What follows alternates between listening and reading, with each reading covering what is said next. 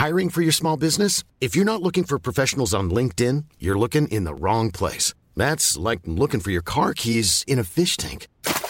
LinkedIn helps you hire professionals you can't find anywhere else, even those who aren't actively searching for a new job but might be open to the perfect role. In a given month, over 70% of LinkedIn users don't even visit other leading job sites. So start looking in the right place. With LinkedIn, you can hire professionals like a professional. Post your free job on linkedin.com slash people today.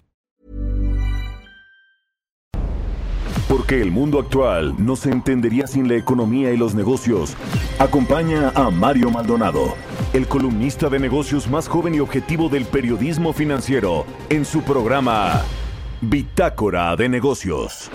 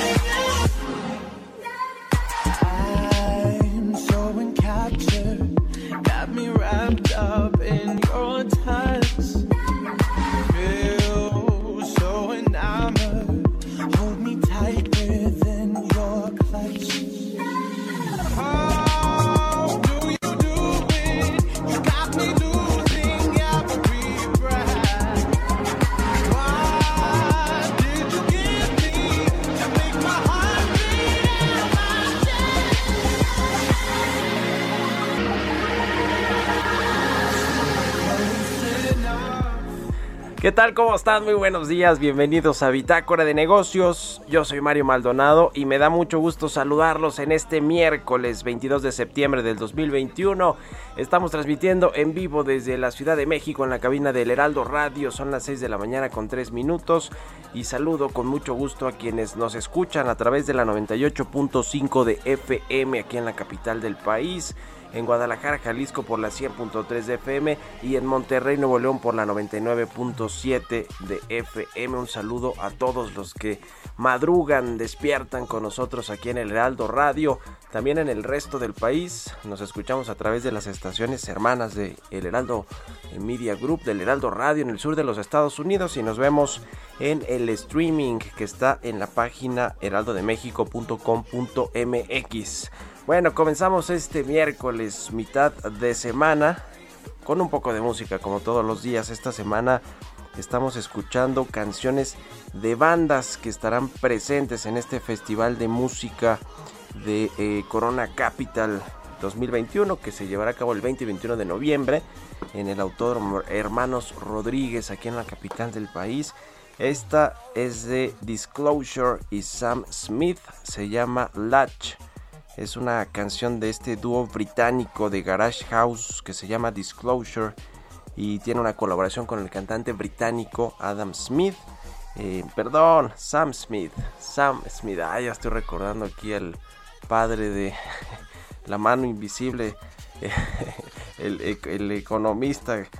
Este, en fin, que ha formado ahí generaciones y generaciones de economistas. Ahorita le vamos a preguntar a Roberto Aguilar si ha escuchado a Adam Smith. Bueno, esta canción es el primer sencillo del álbum debut de este dúo de Disclosure que se llama Settle y fue lanzada en junio de, del 2013. Van a estar en el Corona Capital. Bueno, vamos a entrarle ahora sí a la información. Hablaremos con Roberto Aguilar eh, los temas financieros más importantes en esta empresa china inmobiliaria de propiedades Evergrande paga y temores de quiebra al momento pues se bajan, sí pagó estos vencimientos, vencimientos de corto plazo que tenía para esta semana. Dicen, por cierto, los bancos de inversión importantes que está lejos de convertirse en el Lehman Brothers de Asia o de China con esta quiebra técnica de Evergrande, pero ya veremos. La Unión Europea enfrenta altos costos de energía y busca opciones y el debate político pone en riesgo la capacidad de pago del gobierno de los Estados Unidos. Vamos a entrar en esos temas. También hablaremos del dato de inflación de la primera quincena de septiembre que liberó o libera hoy el INEGI, si no me equivoco. Y vamos a platicar también con Carlos Reyes. Es mañana el dato de la inflación. Eh, es el, el IGAES mañana, ¿no? Bueno, a ver, ahorita nos, nos, ponemos aquí en línea con Roberto Aguilar. Vamos a hablar con Carlos Reyes, también analista económico, la producción del nopal y su impacto económico tanto en el mercado interno como externo. Vamos a entrar en ese tema.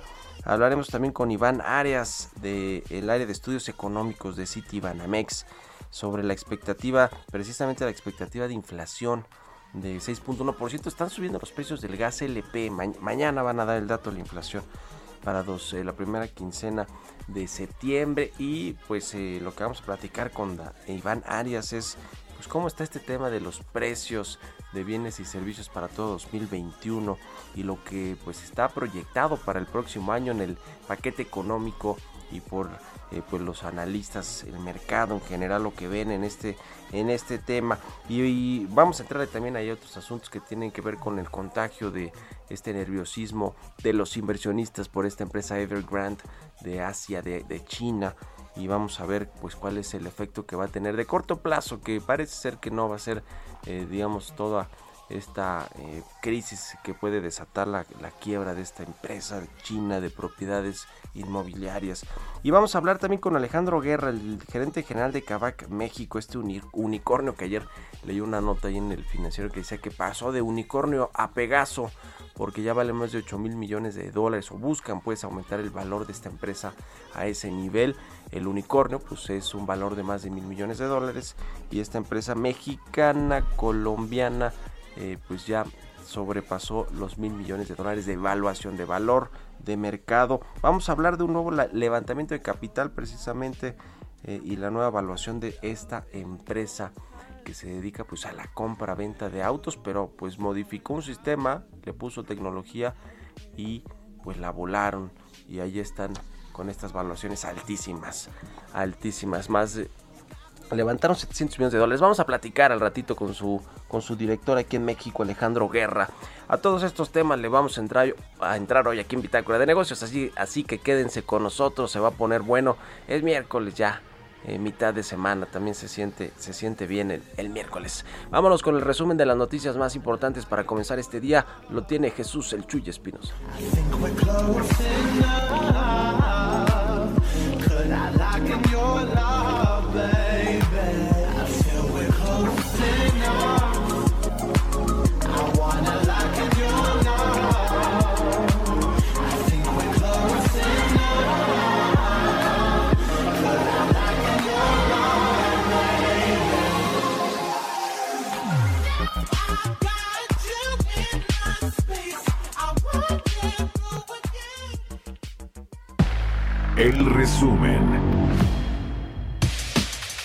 La Organización para la Cooperación y el Desarrollo Económicos mejoró sus expectativas de crecimiento para la economía mexicana. Para 2021 estima un avance de 6.3% y 3.4% en 2022. De acuerdo con las perspectivas económicas provisionales del organismo, la mejora para el desempeño de nuestra economía se debe al desempeño y tracción de Estados Unidos.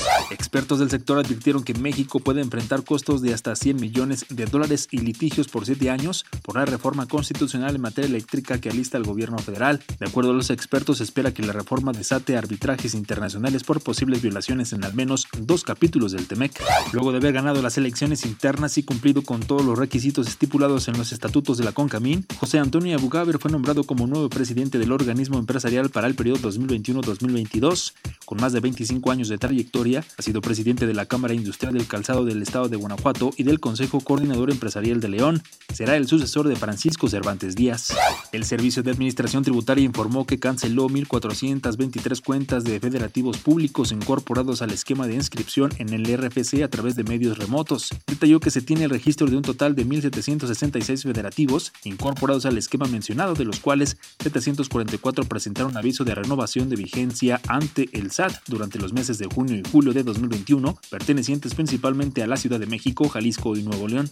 Ana Bárbara Mungaray, titular de la Unidad de Desarrollo Productivo de la Secretaría de Economía, aseguró que la brecha digital de género en compradores digitales digitales está cerca de ser eliminada ante la mayor penetración de las mujeres en el comercio electrónico. Añadió que en 2020 45% de los usuarios de Internet aceleraron su proceso de adopción tecnológica y si bien esto las favoreció, también visibilizó las deficiencias de las empresas en materia digital.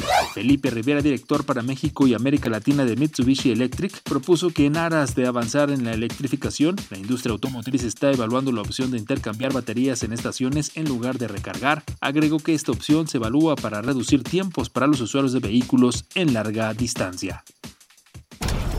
Bitácora de negocios en El Heraldo Radio. El editorial.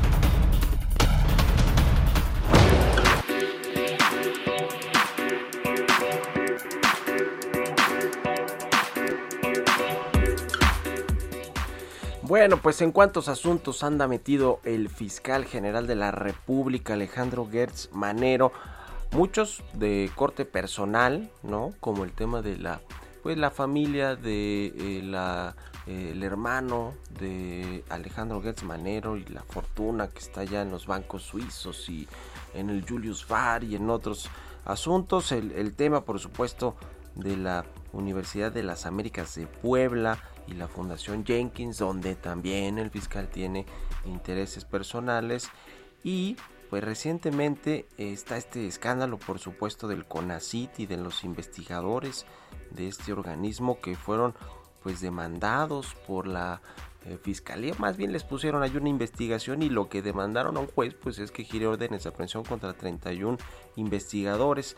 Este es el escándalo más reciente, pero hay otro, otro escándalo que tiene que ver con esta pugna que arreció a inicios del sexenio entre Alejandro Gertz Manero y Santiago Nieto, el titular de la Unidad de Inteligencia Financiera. ¿Se acuerdan que chocaron varias veces por distintos temas? En pocas palabras, el fiscal decía que Santiago Nieto andaba regando el tepache, andaba soltando información que no le permitía a la fiscalía en teoría pues eh, integrar bien los expedientes, guardar el eh, sigilo necesario para las investigaciones y se las termina echando a perder y lo que decía o que decía Santiago nieto de la UIF es que pues la fiscalía nomás no lograba dar un golpe certero con sus integraciones de expedientes y de investigaciones. En fin ahí dime si diretes. Bueno pues ahora parece ser que pues arrecia de nuevo esta eh, lucha, esta pugna entre Gertz y Nieto, o cobra nuevos bríos por lo menos, porque lo que quiere hacer ahora la Fiscalía General de la República es revivir ni más ni menos que un proceso judicial que inició Emilio Lozoya en el último año del sexenio de Enrique Peña Nieto en contra de Santiago Nieto. ¿Por qué? Por divulgar precisamente información del caso de Odebrecht.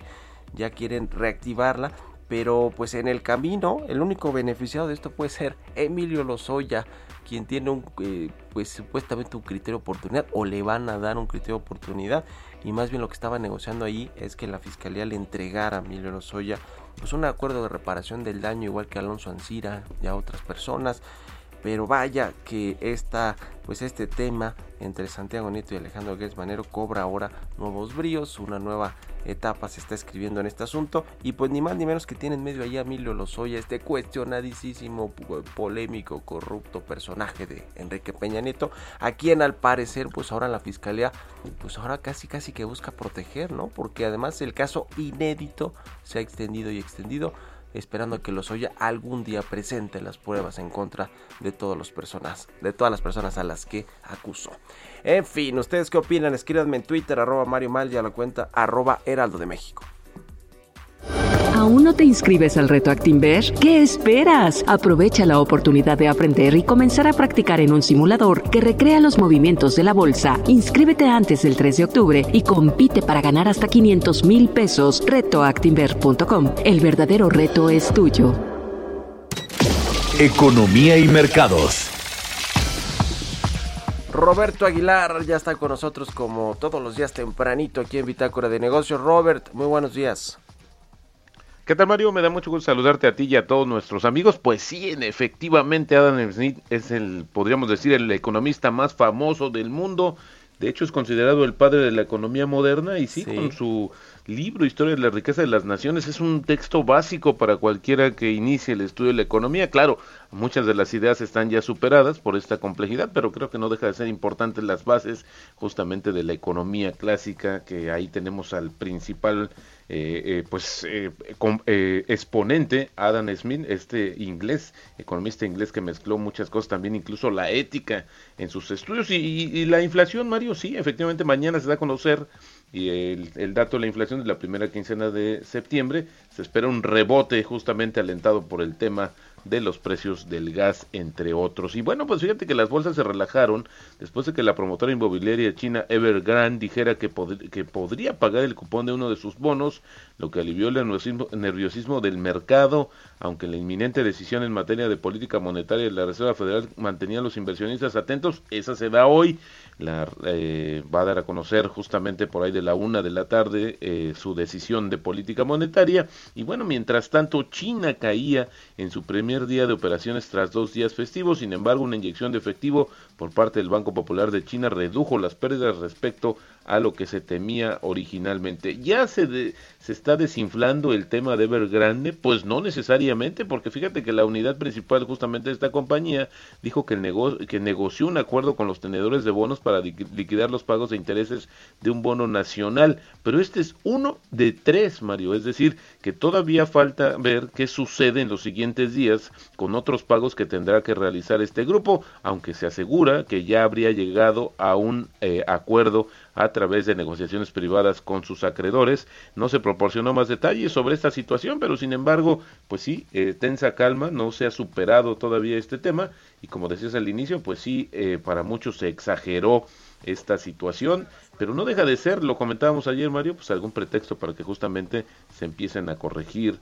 los mercados eh, que han subido las bolsas, que han subido mucho también y que esperaban justamente una señal para poder ajustarse. Y bueno, también te comento que los mercados esperan que la Reserva Federal despeje el camino para las reducciones de sus compras mensuales de activos a finales de este año y muestre una proyección actualizada si es que una inflación más alta de lo esperado está pesando más en las perspectivas económicas que un pues eh, justamente que el tema de la pandemia. Las autoridades de la Reserva Federal se han enfrentado a una serie de acontecimientos contradictorios desde finales de julio, señales de una desaceleración en el sector servicios, un aumento del coronavirus que ha eclipsado el del verano boreal pasado y el débil crecimiento del empleo en agosto, todo junto con un a una fuerte pues todavía el tema inflacionario que está metiendo también muchos de los temas en este en estos momentos. Y fíjate, también te comento que los demócratas en la Cámara de Representantes de Estados Unidos aprobaron un proyecto de ley para financiar la administración de Estados Unidos hasta el 3 de diciembre y suspender el límite de endeudamiento de este país hasta finales de 2022. Esto lo enviaron ya al Senado, donde los republicanos pues han prometido que lo van a bloquear.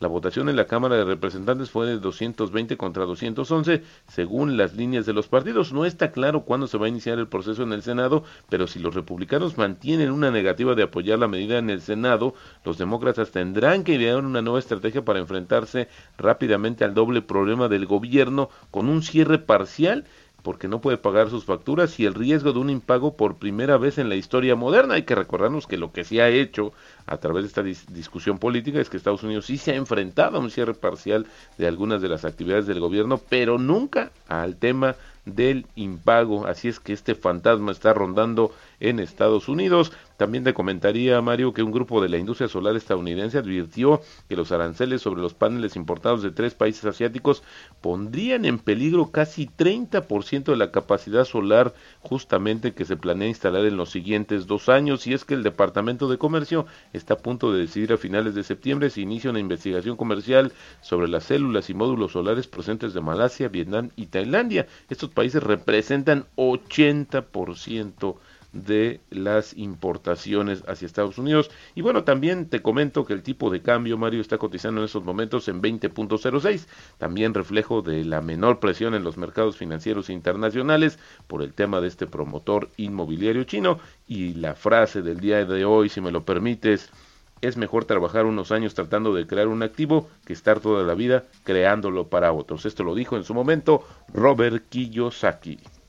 Muchas gracias, eh, Robert. Nos vemos al ratito en la televisión. Gracias y buenos días. Por supuesto, Mario. Muy buenos días. Roberto Aguilar, síganlo en Twitter, Roberto AH6 con 20 minutos. Vamos a otra cosa.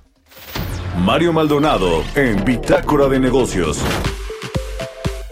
Ya está listo Carlos Reyes, analista económico, conductor, como todos los miércoles, para platicarnos de algún sector económico, de alguna industria importante, en este caso la producción de nopal y su impacto económico. ¿Cómo estás, mi querido Carlos? Buenos días. ¿Qué tal? ¿Qué tal, Mario? Muy buenos días. Saludo a ti y a todo el auditorio de Bitácora de Negocios. Efectivamente, eh, Mario, fíjate que el pasado fin de semana se celebró el Día del Nopal. Y el nopal, como todo este mes hemos estado hablando, pues es un producto también representativo de México, una de las plantas más emblemáticas del país. Más de la mitad de las 200 variedades de esta especie que existen en el mundo viven en México. De ahí, Mario, que se relacione a este alimento con nuestro país, con nuestra identidad, incluso haya quien lo califique como el tesoro verde, además de que pues forma parte del escudo nacional, entonces es importante para nuestro país.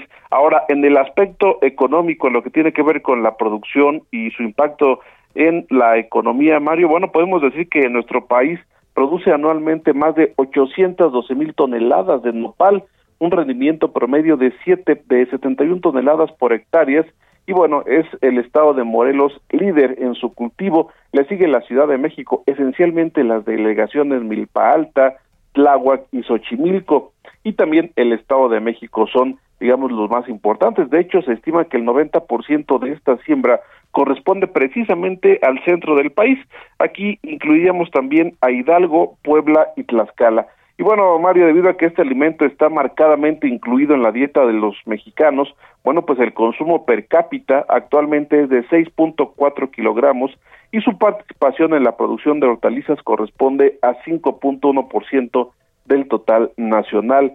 En los últimos 10 años, Mario, en el país la superficie sembrada de esta hortaliza registra un incremento de 2.6%, es decir, la verdad es que en la última década el crecimiento de la superficie sembrada ha sido pues eh, bajo, pero el volumen, el volumen de producción este aumentó 23%. ¿Qué se entiende de aquí, Mario?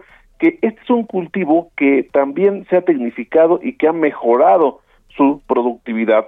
Aunque el 94% de la producción total de esta hortaliza se consume en México, también enviamos al exterior. De hecho, la exportación registra alrededor de 55 mil toneladas.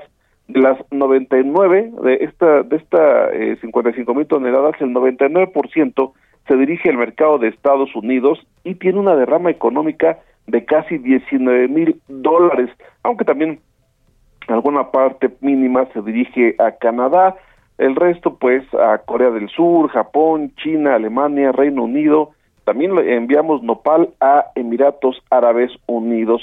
Otros productores de nopal además de México es Italia, Sudáfrica, Chile, Colombia, Israel y el propio Estados Unidos. ¿Por qué es importante, Mario? Porque el uso del nopal no solamente es alimenticio, sino también sirve como forraje, eh, frutícola también, es medicinal, tiene también últimamente o en años recientes se han, se han desarrollado diversos productos de tocador y cercos naturales en algunas entidades del país. Además de lo señalado, Mario, el nopal es uno de los alimentos que formarán parte de la alimentación universal por muchos años, ya que fíjate que este alimento aparece en el informe de los 50 alimentos del futuro, porque bueno, se le han encontrado muchas propiedades, lo cual también ha provocado su demanda no solo en México, sino a nivel mundial, y lo hemos visto desde shampoo, pastilla y diversos productos. Esa es la importancia del nopal, Mario, luego de que este 18 de septiembre se conmemoró su día, el Día del Nopal en México, Mario. Qué, qué buena radiografía de este producto y de su impacto económico. Muchas gracias, Carlos. Un abrazo y muy buenos días. Mario, muy buenos días, buenos días al auditorio. Reyes Noticias en Twitter, nos vamos a la pausa, ya volvemos. Continuamos en un momento con la información más relevante del mundo financiero en Bitácora de Negocios con Mario Maldonado. Regresamos. Estamos de vuelta en Bitácora de Negocios con Mario Maldonado.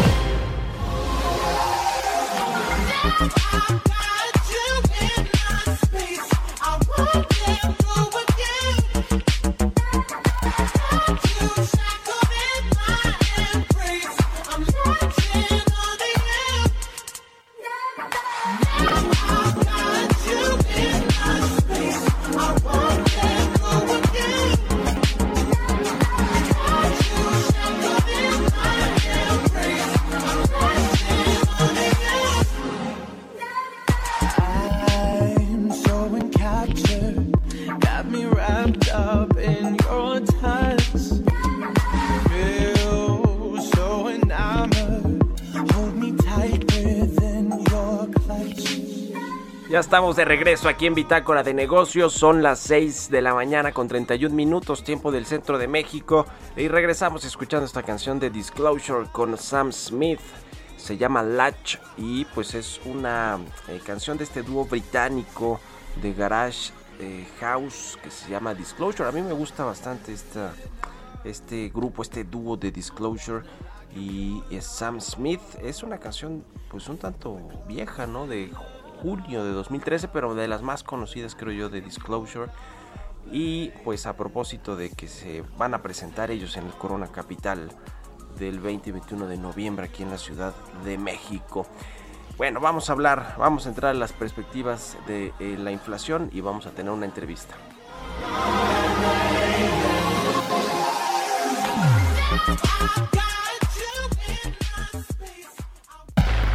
Entrevista.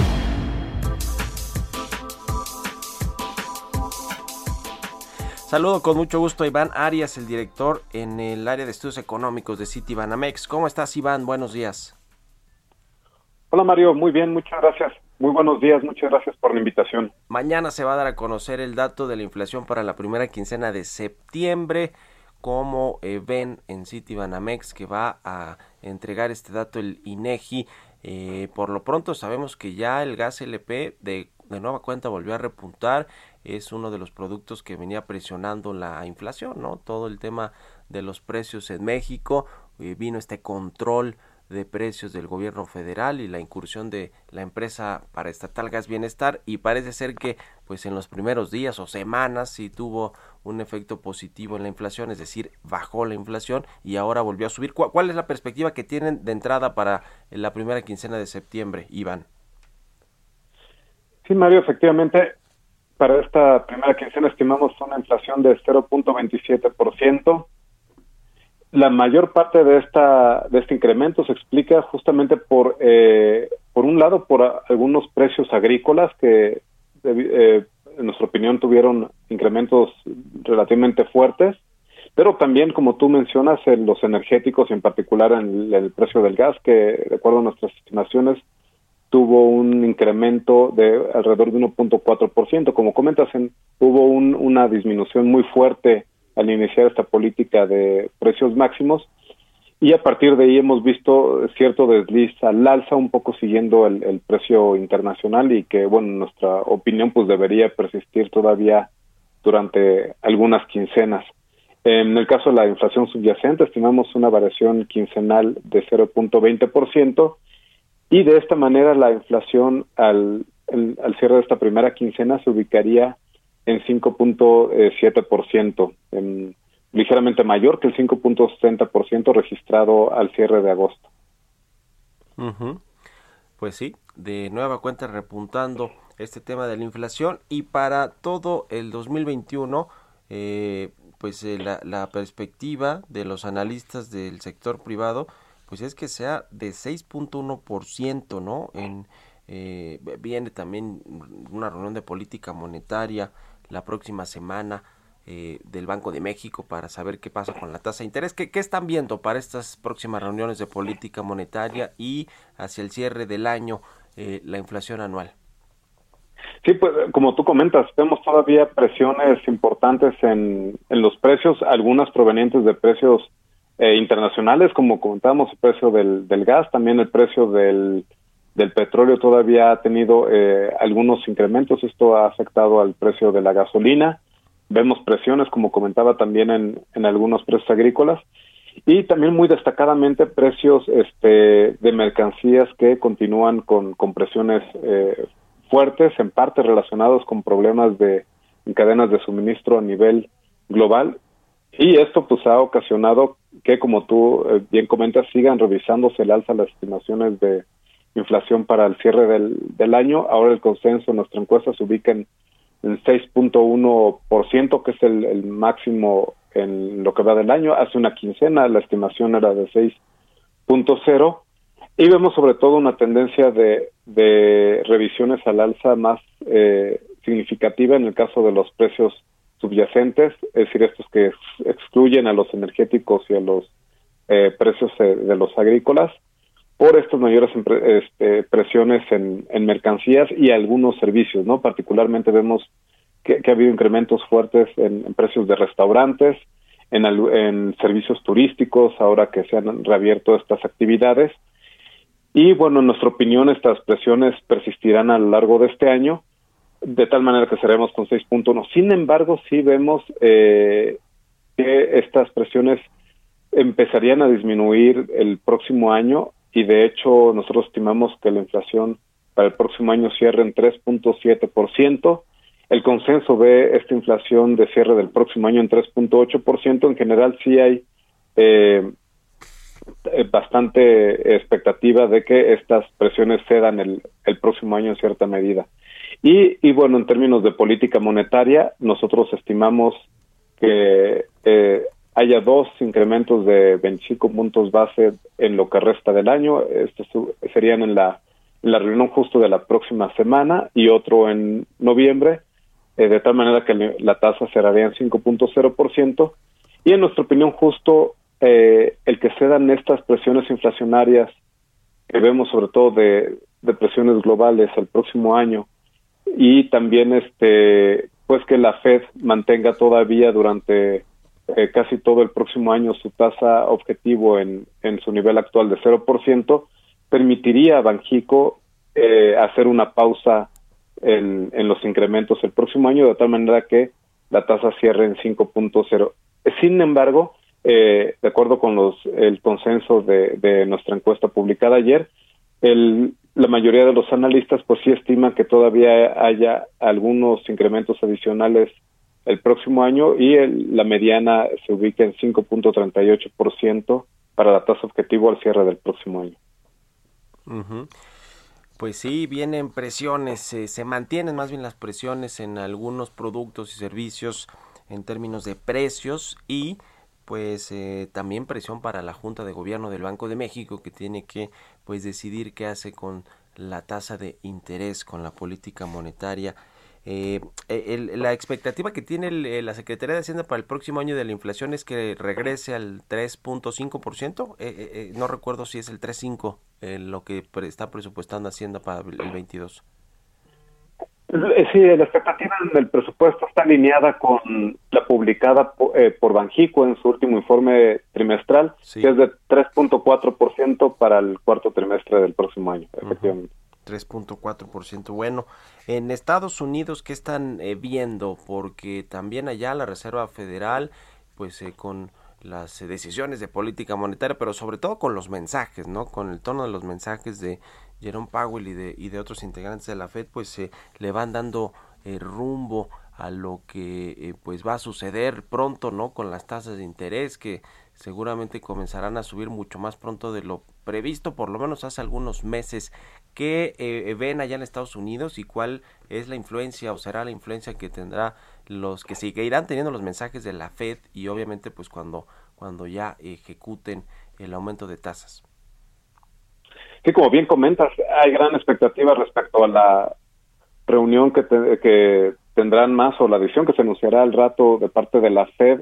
Eh, no porque ya pueda haber un incremento en su, en su tasa de interés, pero sí por eh, anuncios respecto a cómo sería este proceso de normalización de su política monetaria, en un principio en términos de la compra de activos que ha estado haciendo desde el año pasado para inyectar liquidez a los mercados financieros y que bueno, en nuestra opinión este estos este anuncio podrá ser hoy mismo de cuándo empezarían a, a, a dejar de comprar este activos podría ser eh, eh, hoy este anuncio o en su reunión de noviembre, pero de cualquier manera pensamos que en diciembre comenzarían ya a reducir esta, estas compras.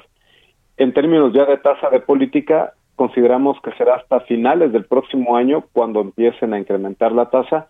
Nosotros hemos tenido esa expectativa desde hace varios meses y bueno, hemos visto que las expectativas de los miembros de, de la Junta de Gobierno de la Fed pues han ido convergiendo hacia esa, hacia esa fecha, ¿no? A, inicios de años se, estimaba que fuera hacia finales de 2023, de acuerdo a las expectativas de, estos miembros de la Junta de la FED, pero pues se ha ido recorriendo en el tiempo hacia inicios de 2023 y nosotros consideramos que será justo al cierre del próximo año cuando inicien estos incrementos.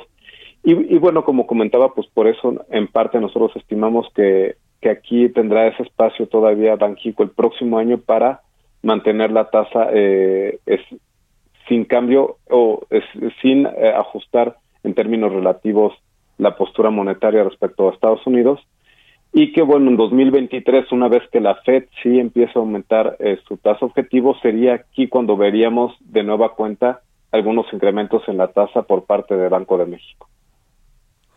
Pues ya con una eh, junta de gobierno eh, pues eh, distinta, ¿no? Ya estará si todo sale bien Arturo Herrera como gobernador del Banco Central y pues ahí junto con él estarán Galia Borja, Jonathan Heath, Gerardo Esquivel, que fueron propuestos por la administración del presidente López Obrador para integrarse al Banco Central. La, sangre nueva, entre comillas, que alguna vez eh, pues dijo Carlos Ursúa, el exsecretario Hacienda, que ahora pues es el más crítico de la política económica de este gobierno, pero, pero en algún momento dijo que necesita el Banco Central sangre nueva, esa palabra, esa frase utilizó.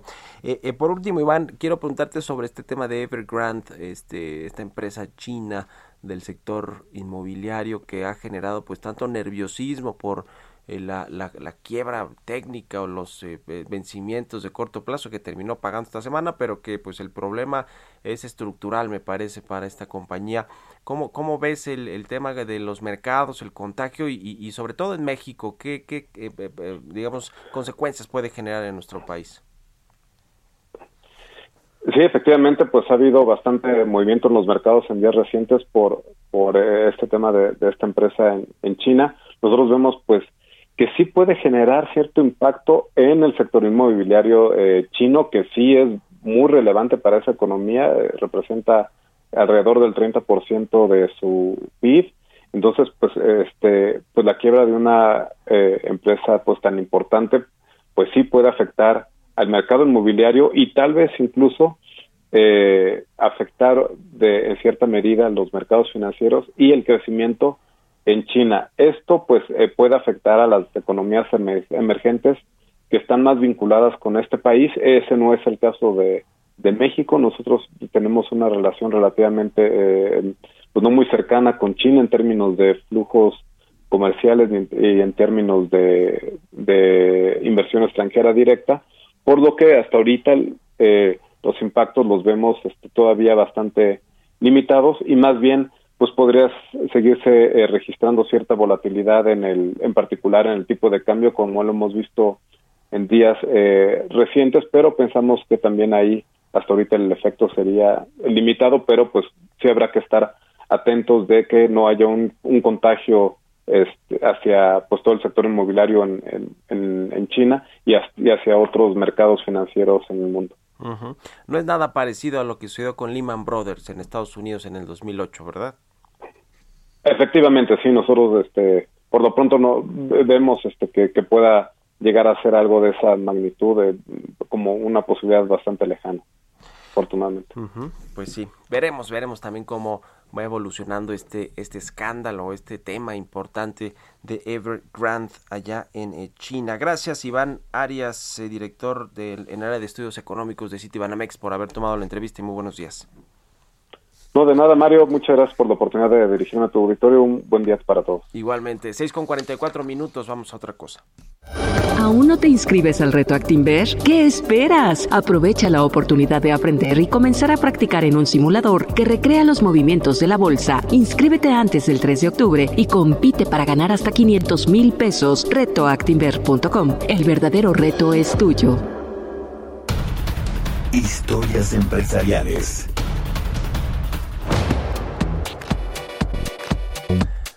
Bueno, pues la revista Forbes, que aquí en México dirige editorialmente nuestro colaborador Roberto Aguilar, eh, pero esta, esta es a nivel mundial. Eh, Forbes eh, dio a conocer su lista de los futbolistas mejor pagados en el 2021, donde el portugués Cristiano Ronaldo, y para mí el mejor jugador actualmente de fútbol más que Messi, ya vieron cómo le ha ido con el Manchester United y y a Messi con el, con el PSG, pero bueno, este, eh, bueno, pues se figura en el primer lugar Cristiano Ronaldo, se lesionó Messi y además lo sacaron ahí, se enojó y etcétera, ¿no?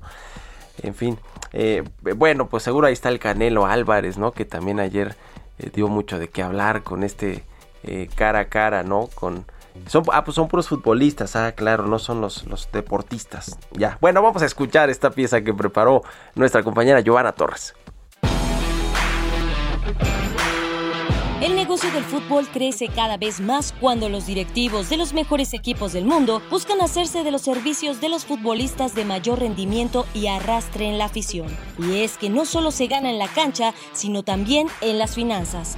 Forbes realizó su ranking de los futbolistas más pagados en el Orbe en 2021. Esta temporada tan solo los 10 primeros lugares lograron recaudar ganancias de 585 millones de dólares, comparado con los 570 de 2020. Recientemente la llegada o regreso del portugués Cristiano Ronaldo al Manchester United de la Liga Premier de Inglaterra provocó una avalancha de ventas y se convirtió en el jugador más vendido en los sitios de artículos deportivos Fanatics. Para esta temporada 2021-2022 se pronostica que el jugador se lleva a la bolsa 125 millones de dólares antes de impuestos, con 70 millones de dólares de salario y bonificaciones por su regreso al United. Otro de los astros del fútbol con ganancias inimaginables es el argentino de 34 años Lionel Messi, que dejó a su equipo de toda la vida después de 21 años el Barcelona de España para llegar al PSG de Francia. El club parisino le pagará 75 millones de dólares más otros 35 millones provenientes de los patrocinadores. En tercer lugar, se ubica el brasileño Neymar Jr. con 95 millones de dólares, el francés Kylian Mbappé con 43 millones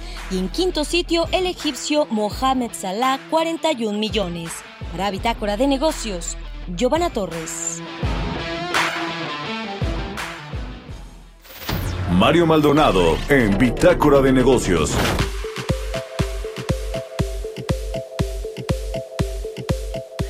Bueno, pues cambiando de tema, les eh, decía al inicio del programa que vamos a platicar eh, con el eh, gerente general de Cabac en México, con Alejandro Guerra, sobre un anuncio importante. Esta, esta empresa pues empezó como una startup y, y, bueno, levantó varias rondas de capital hasta que se convirtió en un unicornio, es decir, con un valor de más de mil millones de dólares y ahora pues va por mucho más que eso. Y me da gusto saludarte, Alejandro. ¿Cómo estás? Buenos días. Muy buenos días, Mario. Un placer estar aquí con ustedes. Platícanos, a ver, rápidamente para poner al auditorio en contexto de Kavak, lo que ha logrado, los socios que tiene, qué eh, grande, digamos, cuánto ha crecido, etcétera, para, para darnos una idea de lo que viene con este levantamiento de capital. Sí, Mario, Kavak se funda en el 2016, es una empresa que nace en México.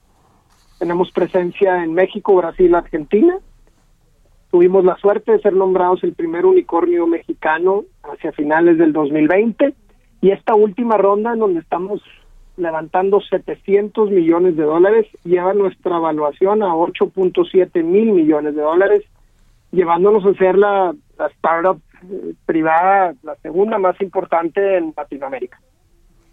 pues de, de, ese tamaño, más de 8 mil millones de dólares, de, de valor 8.700 millones de dólares a cinco años de haberse lanzado. ¿Cuál es el modelo de negocio de Kavak? ¿Por qué vino a eh, pues revolucionar o a innovar en la compraventa de autos en México, que es un mercado totote y en Latinoamérica y en todos lados, ¿no? Pero de pronto no está pues bien, más que bien regulado, pues eh, no hay seguridad de que los tratos se, se lleven a buen término y pues hay mucho fraude, mucho robo alrededor. Cuéntanos del modelo de negocios de, de, y, y le entramos a lo que viene hacia adelante. Claro, Mario, es precisamente esta complejidad existe en mercados como el nuestro. Tienes 7 millones de transacciones anuales, en donde el 85% de ellas eran entre particulares. Imagínate que el 40% de las transacciones generaban alguna especie de fraude, alguna especie de proceso complejo, ya sea legal o mecánicamente en los vehículos.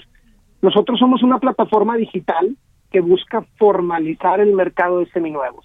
Compramos y vendemos autos, ofrecemos garantías, ofrecemos seguros, financiamos con nuestra entidad financiera, estamos tratando de darle acceso a más mexicanos al vehículo de sus sueños Y lo que estamos precisamente buscando hacer y que hemos logrado hacer con, con algo de eficiencia es erradicar el fraude en estas transacciones, Mario.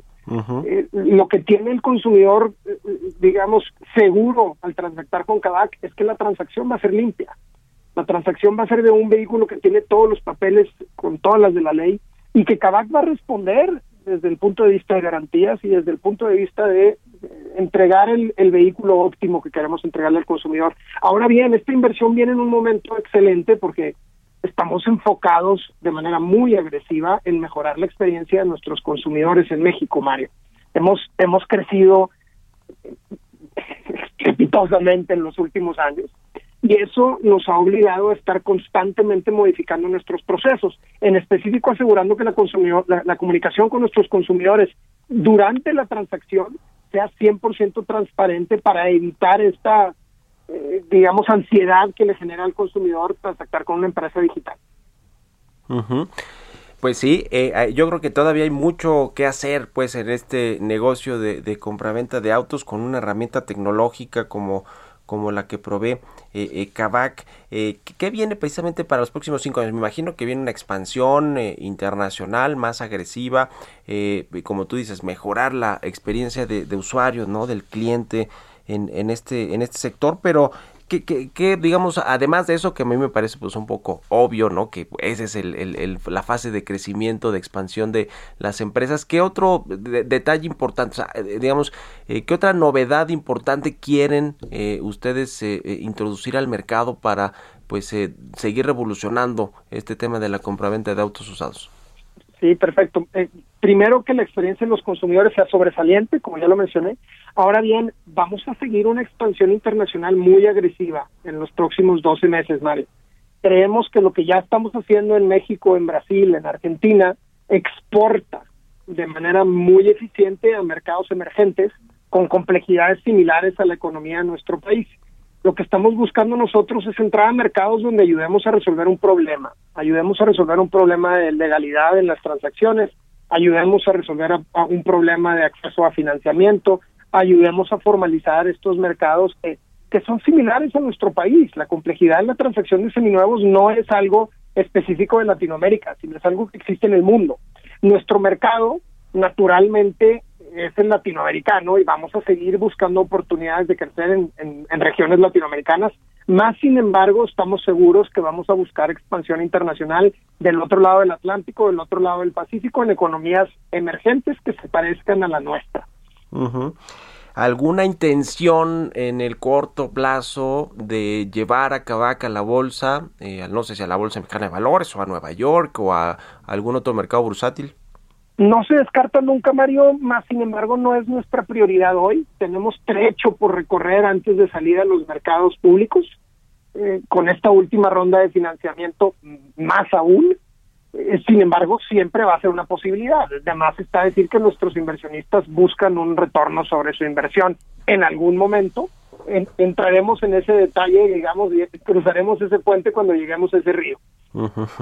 Pues interesante, qué, qué bien con una startup mexicana que creo que ya todavía se denomina startup si vale 8.700 millones de dólares.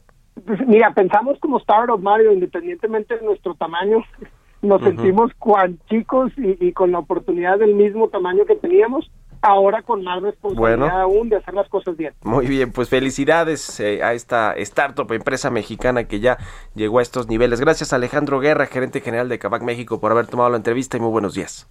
Un placer, Mario. Saludos a usted. Un abrazo, que estés bien. Con esto nos despedimos. Gracias a todos ustedes por habernos acompañado aquí en Bitácora de Negocios. Se quedan en el Heraldo Radio con Sergio Sarmiento y Lupita Juárez. Nosotros nos vamos a la televisión, al canal 10, a las noticias de la mañana y nos escuchamos aquí mañana tempranito a las 6. Muy buenos días. Esto fue Bitácora de Negocios con Mario Maldonado, donde la H suena y ahora también se escucha. Una estación de Heraldo Media Group. Mom deserves the best, and there's no better place to shop for Mother's Day than Whole Foods Market. They're your destination for unbeatable savings, from premium gifts to show-stopping flowers and irresistible desserts. Start by saving 33% with Prime on all body care and candles. Then get a 15-stem bunch of tulips for just $9.99 each with Prime. Round out Mom's menu with festive rosé, irresistible berry chantilly cake, and more special treats. Come celebrate Mother's Day at Whole Foods Market.